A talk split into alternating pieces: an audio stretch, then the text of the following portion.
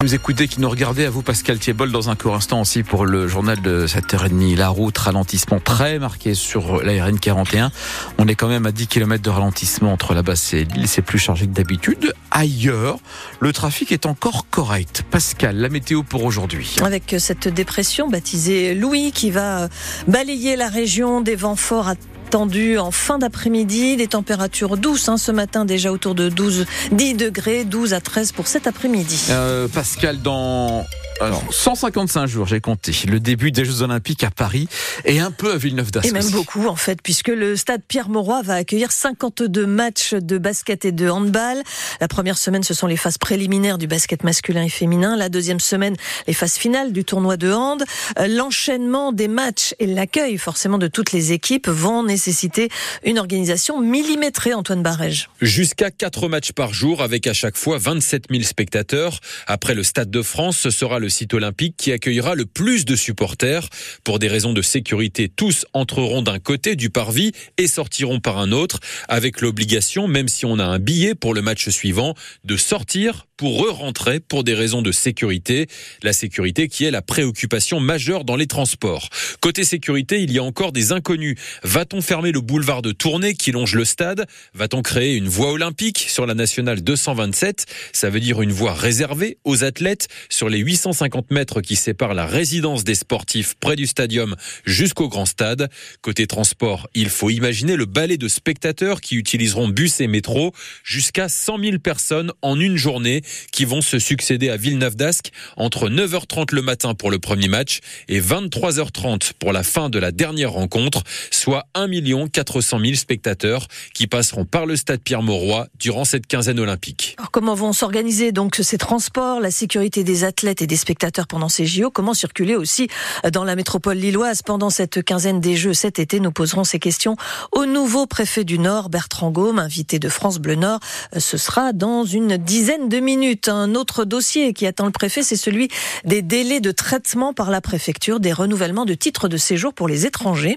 Des délais parfois si longs que des personnes basculent dans l'illégalité et la précarité puisqu'elles perdent leurs droits. Un collectif composé de 41 organisations et associations espère un retour du dialogue avec la préfecture. À 7h32 sur Fort le Nord, des vents violents sont annoncés sur la région dans les prochaines heures. Oui, le Nord comme le Pas-de-Calais passeront en vigilance orange à 17h. Des rafales de 90 à 100 km heure sont attendus dans les terres, parfois plus de 100 voire 130 sur le littoral euh, du Pas-de-Calais. En raison de ce risque, les TER ne circulent pas aujourd'hui sur la ligne Saint-Paul-sur-Ternoise Arras et Saint-Paul-sur-Ternoise Béthune. Il va aussi pleuvoir. La préfecture du Pas-de-Calais a donc demandé à Voies navigables de France et à l'institution des Watringues de mobiliser leurs moyens de pompage pour anticiper de nouveaux débordements de cours d'eau. Pendant que le gouvernement tente d'apaiser la colère des agriculteurs, les contrôles se poursuivent dans les grandes surfaces pour vérifier l'origine des produits alimentaires vendus aux consommateurs.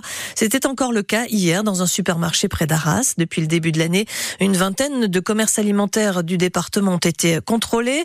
Les résultats sont connus pour 15 d'entre eux. 7 font l'objet d'un avertissement. Un a écopé d'un procès verbal. La liquidation judiciaire est évitée pour Expo. Le tribunal de commerce de Lille Métropole a validé l'étude d'une nouvelle offre de reprise de Chaussea. L'enseigne de chaussures avait dans un premier temps proposé de reprendre 21 magasins. Cette fois, elle envisage de racheter 70 des 176 boutiques et de garder 274 emplois sur les 732 actuellement. Une nouvelle audience au tribunal est prévue le 13 mars.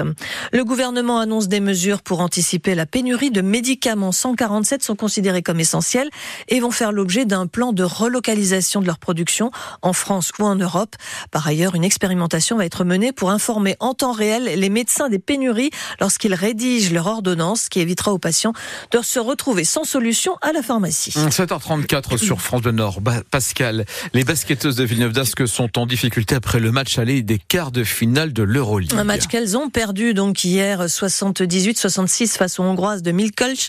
Malgré un premier carton réussi, les Nordites se sont retrouvés en difficulté assez vite face à une équipe qui jouait à la maison et des supporters hongrois particulièrement hostiles, ce que déplore Rachid Méziane, le coach, qui garde tout de même espoir. Ils ont euh, la malchance d'avoir un groupe d'ultra euh, qui viennent du, football et, qui nous ont verbalement agressés, provoqués.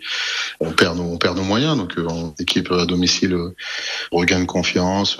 et puis nous, voilà, on s'effrite un petit peu.